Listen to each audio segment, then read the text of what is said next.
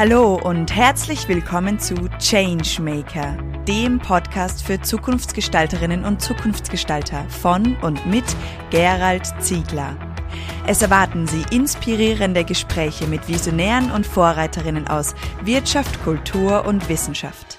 Alles Zukunftsgestalter, die für glückliche und erfüllte Menschen in einer gesunden, enkeltauglichen Arbeitswelt brennen. Unsere heutige Changemakerin Susanne Fitz. Ja, herzlich willkommen, liebe Susanne Fitz. Es freut mich sehr, dass du dir heute die Zeit genommen hast, mit mir ein Podcastgespräch aufzunehmen. Danke dir für die Einladung. Es freut mich auch sehr, dass ich da bin.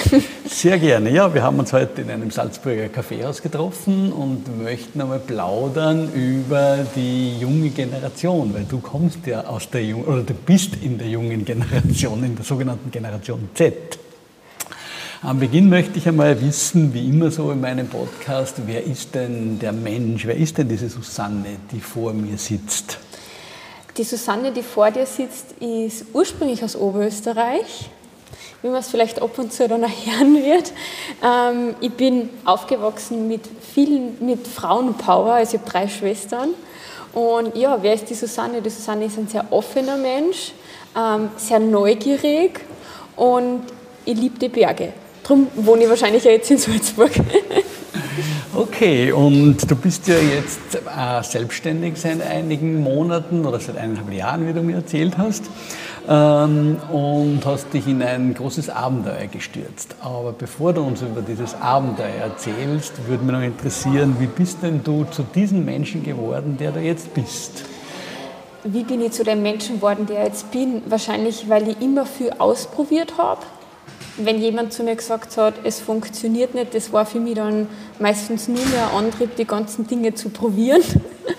Und ich war einfach immer neugierig, mich immer interessiert, was sind Dinge, die Menschen behaupten, die funktionieren nicht. Und darum bin ich wahrscheinlich genau da gelandet, wo ich jetzt bin. Mhm. Und wo bist du gelandet, um jetzt einmal diese Frage aufzulösen? wo bin ich gelandet? Ja, mittlerweile bin ich seit eineinhalb Jahren selbstständige Trainerin und für Lehrlinge und Ausbilder.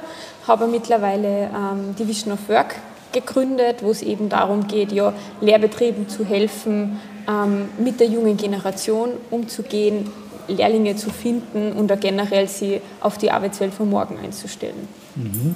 Ja, jetzt ist natürlich diese junge Generation, diese Generation Z, sehr, ja, ich sage jetzt mal, im Verruf, berechtigt oder nicht berechtigt, das sei jetzt mal dahingestellt. Wie erlebst denn du diese junge Generation jetzt, was das Arbeitsthema betrifft? Ja, ich arbeite sehr viel mit dieser jungen Generation und ich merke einfach, dass wenn man mit denen auf die offen zugeht und auf Augenhöhe kommuniziert, dass die total offen sind und sehr wertschätzend und was ich halt auch immer merke, dass die echt Ziele haben. Also das ist jetzt, widerspricht jetzt wahrscheinlich allem dem, was vielleicht, was man vielleicht sonst von den Medien kennt, aber die haben sehr wohl, die wissen sehr wohl, was sie erwartet. Und ich glaube, was wir nicht machen dürfen, ist, dass wir alle in einen Topf schmeißen. Also mhm. das ist so, wo ich zwar sage, okay, ich stehe zwar für Generation oder für das Thema Generation ein, aber es ist trotzdem immer die Gefahr, dass man alle in der Schublade packt. Und ich sage immer, Generationenforschung ist eigentlich wie, ja, wie so Leitschienen auf einer Autobahn, die geben uns eine Orientierung, sagen uns aber nicht, auf welcher Spur wir fahren müssen. Und ich glaube, genau das ist dann im Endeffekt, dass es uns Orientierung gibt, aber ja, und ich muss immer wieder schmunzeln, weil ich erlebe es einfach wirklich als sehr reflektierte Menschen auch. Also mhm. die haben sie, man, ich selbst bin 30, also ich gehöre knapp nicht mehr zur Generation Z, aber fast noch. Und ich merke schon, die beschäftigen sich als 15-, 16-Jährige mit Dingen, mit denen ich mich damals nicht beschäftigt. Die kennen ihre Werte, die wissen, was ausmacht und da merkt man einfach, da ist einfach viel schon da, was bei mir zum Beispiel damals nicht da war. Denkst du, gibt es hier einen Unterschied zwischen den jungen Menschen, die in den Städten aufwachsen und den jungen Menschen, die am Land aufwachsen? Das ist eine sehr gute Frage und berechtigte Frage auf alle Fälle. Also ich merke schon, dass da ein Unterschied ist. Vor allem merke ich auch, wie ist das soziale Gefüge von den, von den Jugendlichen. Und ich glaube, das ist auch das, wo man eher mehr unterscheiden kann, wie, wie alt ist jetzt jemand oder wann ist jemand geboren, nämlich woher komme ich, wer prägt mich, welche Schule habe ich besucht, was machen meine Eltern. Und ich merke schon, dass in, im ländlichen, also das ist jetzt meine persönliche Meinung, im ländlichen eher mehr Richtung konservativere Werte geht, im Sinne mhm. von Haus bauen, Kinder kriegen, heiraten und so weiter. Und in der Stadt dann eher doch das mehr ist mit Karriere und das ganz familiäre nicht ganz so extrem ist. Also das ist, was ich merke, wenn ich in unterschiedlichsten Unternehmen halt bin. Ähm, genau, aber da gibt es definitiv einen Unterschied. Ja, also ich bin hundertprozentig bei dir, wenn du sagst, man sollte nicht alle über einen Kamm scheren, mhm. weil ich denke genauso, dass diese, diese Ausrichtung, alle sind so oder alle sind anders oder alle sind irgendwie, aus meiner Sicht eine völlig, ja, eine zu oberflächliche ist und eine, die sicherlich nie auf jede einzelne Person zutrifft. Und, und ich kann dir auch beipflichten, ich kenne auch viele junge Menschen, so in deinem Alter, die extrem fleißig sind, die extrem klare Ziele haben, die extrem werteorientiert arbeiten und was mir so auffällt, und da würde mich jetzt deine Meinung auch interessieren, ist, dass die jungen Menschen sich mehr am Sinn des Lebens auch orientieren. Siehst du das auch so? Nimmst du das so wahr? Definitiv nehme ich das so wahr. Es gibt da wirklich Studien dazu, also gerade so das Thema psychische Erkrankungen bei Jugendlichen ist ja spätestens mit Corona extrem gestiegen. Und was so Studienergebnisse sagen, also gerade also im Dachraum, dass halt viele junge Menschen angeben, sie sehen halt, wie es die Vorgenerationen gemacht haben, dass die durch, zu, durch zu viel Arbeit, durch zu viele Dinge das gemacht haben, die nicht zu einer passt haben, mhm. krank geworden sind, Burnout und so weiter. Und ich glaube, dass da gerade die Jungen schon lernen dürfen von den Älteren, nämlich die sehen halt, okay, das ist jetzt vielleicht nicht zielführend gewesen, dass ich jetzt 80 Stunden die Woche arbeite und darum sagen die, okay, das macht mich krank, das mhm. ist vielleicht mhm. jetzt nicht das, ähm, ja, und ich glaube Sinn, ich bin sowieso eine Verfechterin von, dass die Dinge Sinn ergeben sollen und um nicht zu sagen müssen und ich denke, das zielt ja auf jeden Menschen ab. Dinge, die für uns Sinn machen, machen wir ja gerne. Und Dinge, die für uns total ja, sinnlos erscheinen, da wir halt auch nicht gern. Und durch das, dass sich halt wahrscheinlich auch die Erziehung geändert hat, nämlich dass früher ja gar nicht das Hinterfragen gegeben hat, hat sich die Sinnfrage gar nicht gestellt, weil wenn jetzt, keine Ahnung, der Papa daheim gesagt hat, wir machen das so, hat das Kind ja gar nicht hinterfragen dürfen.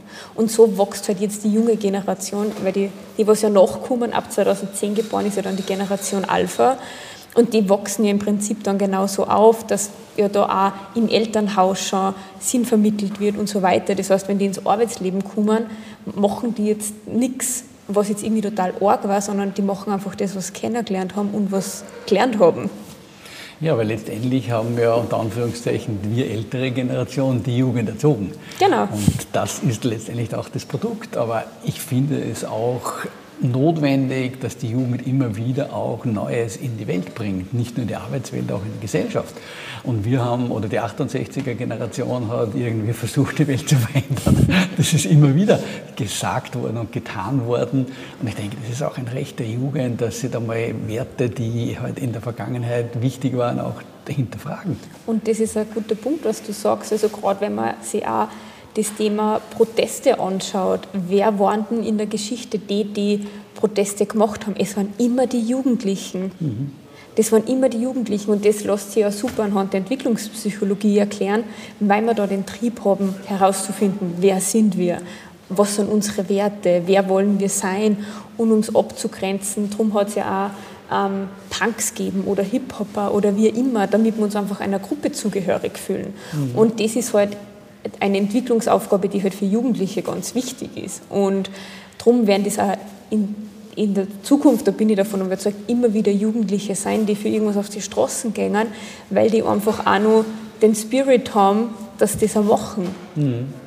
Ja, das ist cool. Ja, voll. Ich, ich finde das auch Darum cool. arbeite ich auch sehr gerne für die jungen oder mit den jungen Menschen. Ja. Und du hast dich selbstständig gemacht. Mhm. Was war denn so der Ausgangspunkt dafür, dass du gesagt hast, so, ich will es jetzt einfach probieren, ich will mich in dieses Abenteuer der Selbstständigkeit stürzen, ohne dass ich weiß, was mich da erwartet. Was, was waren denn da so Momente oder, oder Eigenschaften? Mich interessiert immer, wie so Menschen zu dem kommen, zu dem, was Sie jetzt im Moment tun? Was sie machen, ja. Ich habe viele Dinge probiert, wo ich gemerkt habe, die passen nicht zu mir. Also ich bin lange Zeit, ich war ja selbst Lehrling, Ausbilder, bin ein ehemaliges Konzernkind und habe viele Dinge einfach gemacht, ohne zu hinterfragen, was ich mache. War, bin die Karriereleiter immer weiter aufgestiegen und irgendwann habe ich mir gedacht, das wirkt nach außen alles ganz schön, aber glücklich bin ich jetzt auch nicht. Mhm. Also ich habe in jungen Jahren gut verdient, ich war mit 23 Führungskraft und habe aber irgendwie gemerkt, okay, ähm, ja, das ist jetzt auch nicht End of Story, also mhm. da bleibe ich auch nicht. Und was für mich immer das Thema war, ich habe es immer geliebt, mit jugendlichen Menschen zu arbeiten und habe dann halt ein bisschen ausprobiert, was passen könnte und habe dann, hab dann irgendwie festgestellt, okay, den Job, den ich gerne hätte, den gibt es nicht, dann mache ich mir halt meinen Job einfach selber.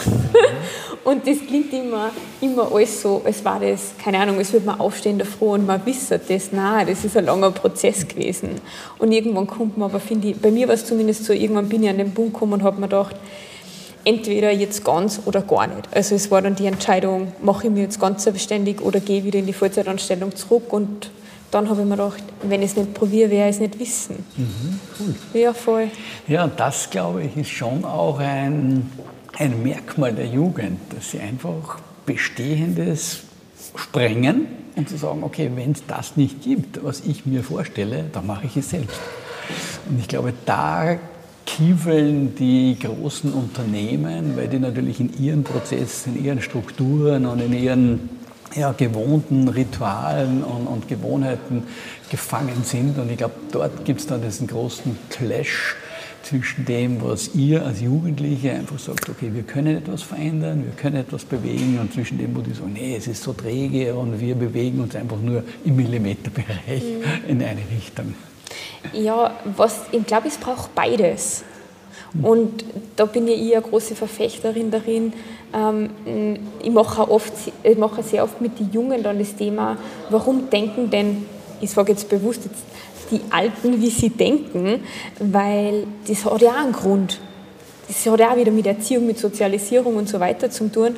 Und ich glaube, dass beides braucht und dass die Zukunft so ausschauen wird oder so, gerade in Unternehmen, dass man halt auch voneinander lernen kann. Es gibt jetzt ein ganz cooles Ding, äh, viele kennen wahrscheinlich das Mentoring, wo man sagt, okay, jemand älterer ähm, hat jemanden Jüngeren, den er unterstützt. Und mittlerweile gibt es schon Reverse Mentoring, wo man sagt, okay, nicht nur der Ältere unterstützt den Jüngeren, sondern der Junge unterstützt zum Beispiel gerade in EDV-Angelegenheiten auch einen älteren Kollegen. Und das finde ich halt super, weil genau in die Richtung wird es gehen. Und wenn man jetzt auch als Jugendlicher, ich habe auch immer glaubt, okay, wenn die Mama was sagt, das stimmt nicht, naja, in 80 Prozent der Fällen hat es vielleicht doch nicht ganz unrecht gehabt. Also dem auch Gewichtung zu schenken. Und da sind wir halt wieder beim, beim Thema Kommunikation. Mhm. Wie kommuniziere ich es denn und gebe ich auch als Unternehmen dem ganzen Raum und Platz, halt vielleicht jetzt im ersten Blick einmal nicht produktiv zu sein, sondern einmal die Menschen so zu sehen, so wie sie sind. Mhm. Weil es kommt ja keiner in das Unternehmen und sagt, okay, ab jetzt bin ich nur mehr Arbeitskraft und bin kein Mensch mehr. Mhm. Also wir kommen ja als Menschen und gehen als Menschen und ich glaube, genau in die Richtung geht es auch. Und es klingt immer so einfach, dass man sagt, man muss mehr reden und durchs Reden kommen gleichsam, aber ich glaube, genau da ist die Schwierigkeit dann nämlich, dass man nicht nur redet, sondern sie auch versteht. Ja. Und das bedingt natürlich auch, sich selbst zu hinterfragen, zu reflektieren und sich auf die Meinung der anderen auch einzulassen und zu sagen, es ist ja auch ein interessanter Aspekt, eine interessante Perspektive, eine interessante Sichtweise und was könnte ich davon lernen? Und genau. Was ist da das Gemeinsame? Ja. oder ein ganz schöner Satz gefällt mir immer, wir sind uns einig, dass wir uns nicht einig werden. Ja. Mhm. Und das passt ja auch, weil jeder jeder hat halt auch andere Erfahrungen und für den einen ist vielleicht Variante A super und für den anderen halt Variante B. Mhm. Und das ist ja total okay.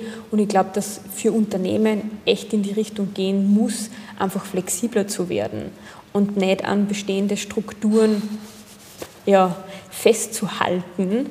Und gerade bei Lehrbetrieben merke ich, dass, dass, dass Lehrlinge die Dinge oft dann effizienter machen, weil sie gar nicht gewusst haben, wie es funktioniert.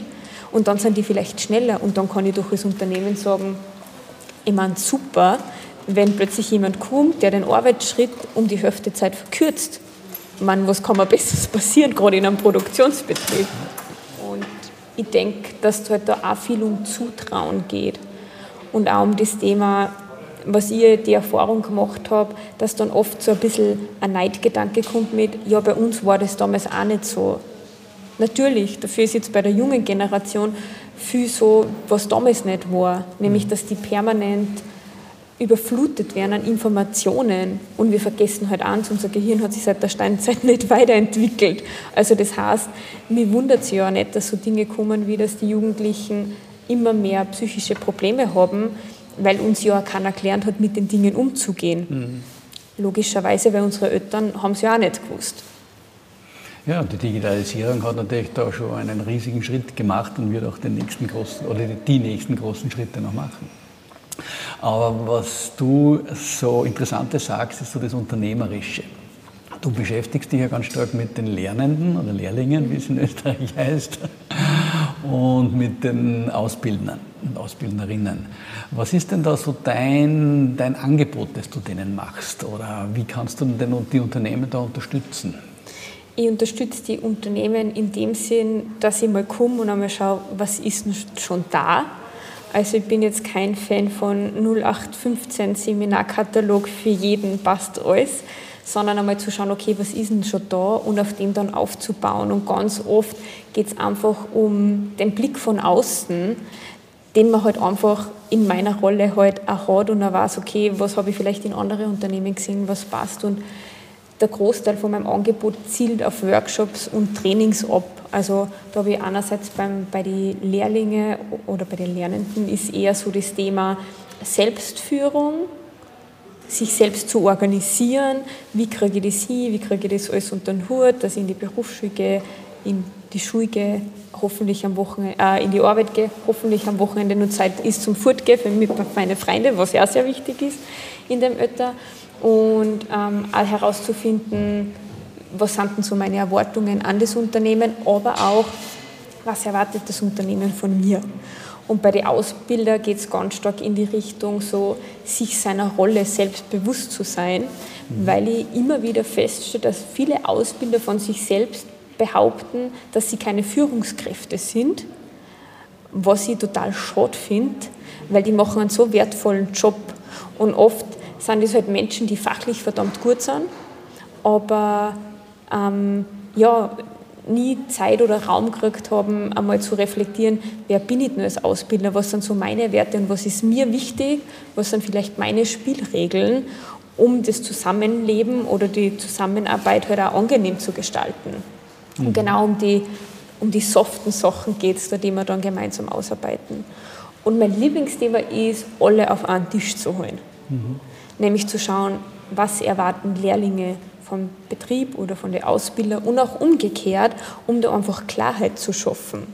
Weil oft ist so, ja, das Unausgesprochene wird mächtig und oft ist so, dass so viel im Raum herumschwebt und keiner traut sich das irgendwie anzusprechen. Und da gibt es halt dann die Möglichkeit, dass man sagt, man hat alle auf einen Tisch zusammen und schaut einmal, was läuft gut, was läuft nicht gut und in welche Richtung können wir es denn hinentwickeln. Mhm, ja, das klingt ja ziemlich spannend. Ja. Ich habe ja in meiner Zeit als Leiter der Akademie in der Schweiz auch ein Lehrlingsausbildungskonzept erarbeitet mit meinen Kolleginnen und Kollegen und Mitarbeiterinnen. Und wir haben damals die Ausbildung völlig umgestellt. Und zwar haben wir es umgestellt auf Eigenverantwortung. Das heißt, wir haben den Lehrlingen es zugetraut, dass sie sich ihre Ausbildung selber organisieren. Also wir haben so ein Netzwerk aufgebaut zwischen dem dem Lehrberuf, dem Unternehmen und dem Lernenden. Und die Lernenden wissen natürlich, was im Lehrberuf gefordert ist, weil es gibt ja Lehrlingsausbildungskonzepte und Lehrabschlussprüfungskonzepte und, und Themenfelder. Und haben damals gesagt, wir verbinden das, was der, der, Betrieb gerade anbietet, zum Beispiel Ausbildung in Eventorganisation, weil gerade irgendwie ein neues Produkt eingeführt wurde und ein Event notwendig ist. Und die Lernenden konnten sich dann dafür bewerben, dass sie dann dort mitarbeiten bei dieser Organisation von diesem Event und dann einfach diese Qualifikationen lernen, die sie für ihre Ausbildung entsprechend brauchen.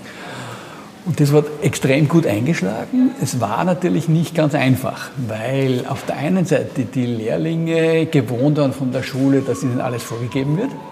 Der Lehrer sagt, schlage auf Buchseite 12 und äh, spricht dann das äh, oder liest dann das durch. Der Ausbildner war gewohnt, dass der Lehrling ihm zuarbeitet und dass er auf Befehl das oder jenes erledigt. Und ja, und äh, so gesehen war das schon eine relativ große Herausforderung.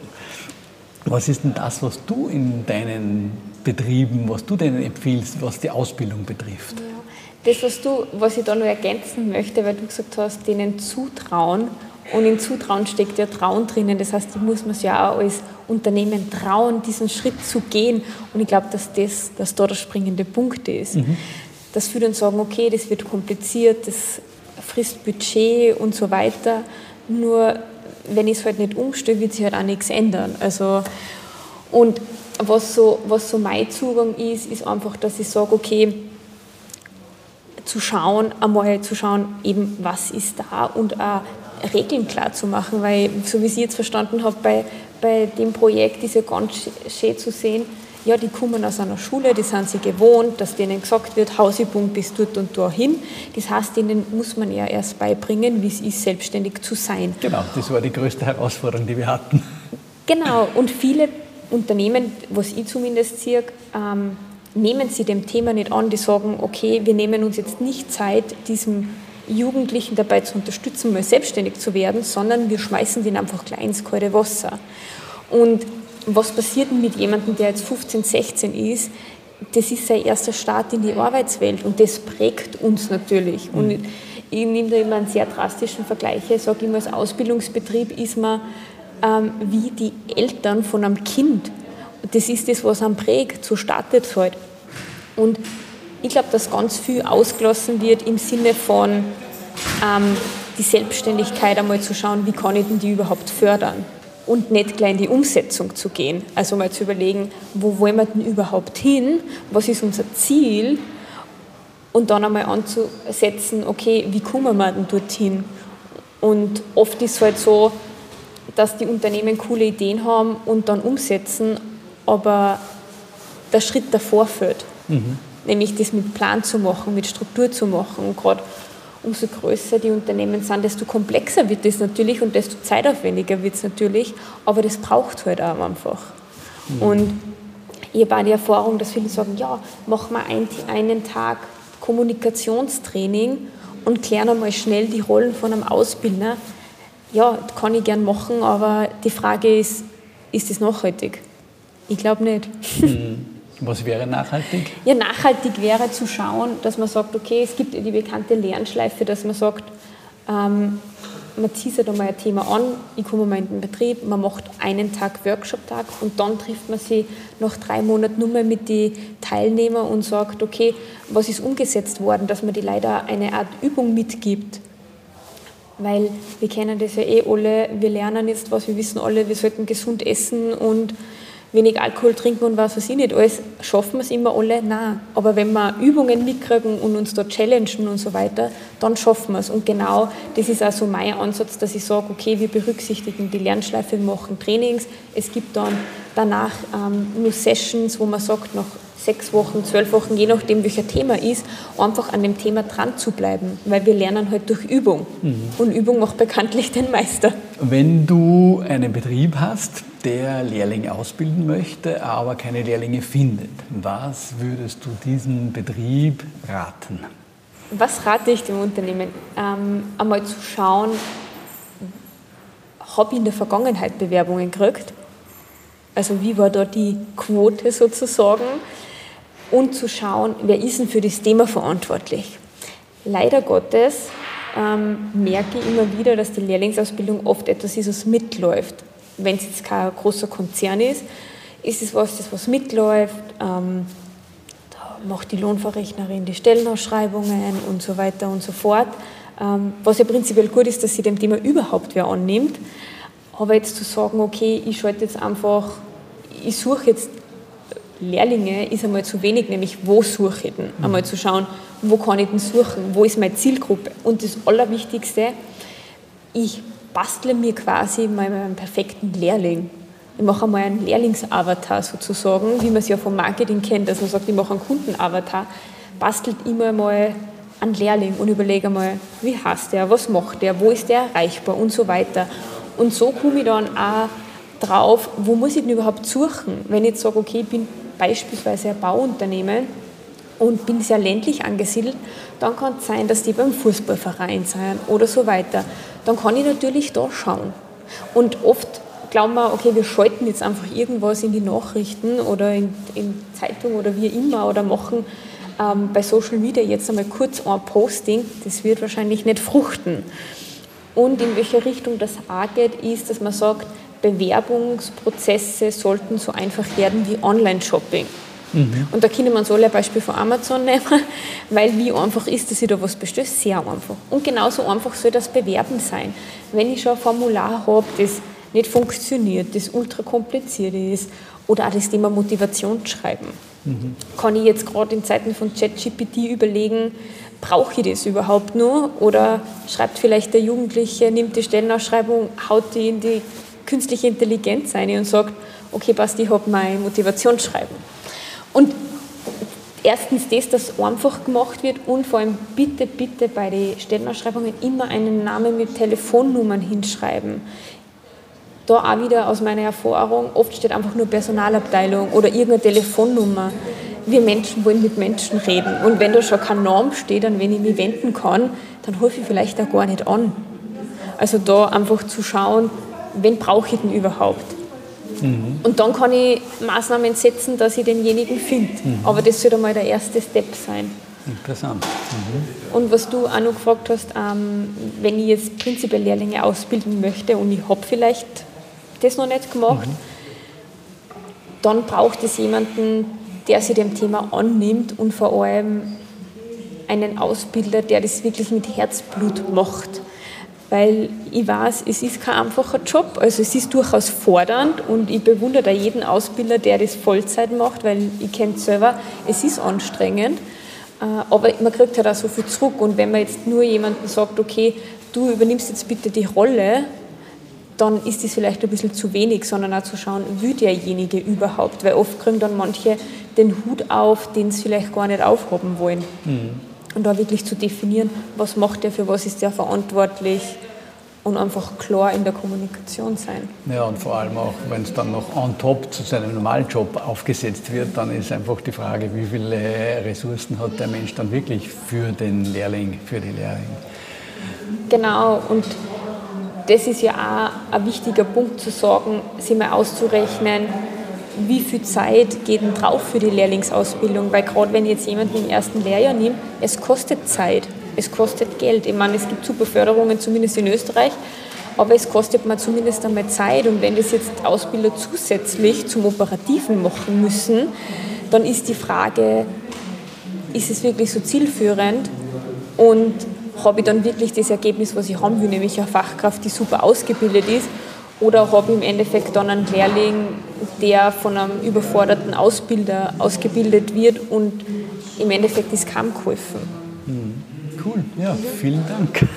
Du nennst dich ja Generationenübersetzerin und ich hoffe, dass uns jetzt gelungen ist, auch den Zuhörern mal so ein bisschen einen Einblick in die junge Generation auch zu geben. Vielen Dank, es war ein spannendes Gespräch und ich wünsche dir viel Freude und viel Erfolg in deiner Arbeit. Dankeschön. Ich sage danke für die Einladung. Es war sehr schön, mit dir zu plaudern. Danke. danke. Danke, dass Sie heute beim Changemaker Podcast dabei waren.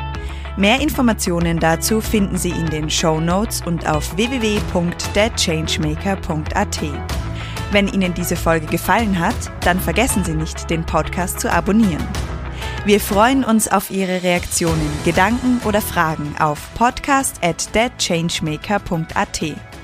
Oder vielleicht möchten Sie uns auch eine Zukunftsgestalterin empfehlen? Wir wünschen Ihnen eine wunderbare Zeit. Bis bald bei der nächsten Folge des Changemaker.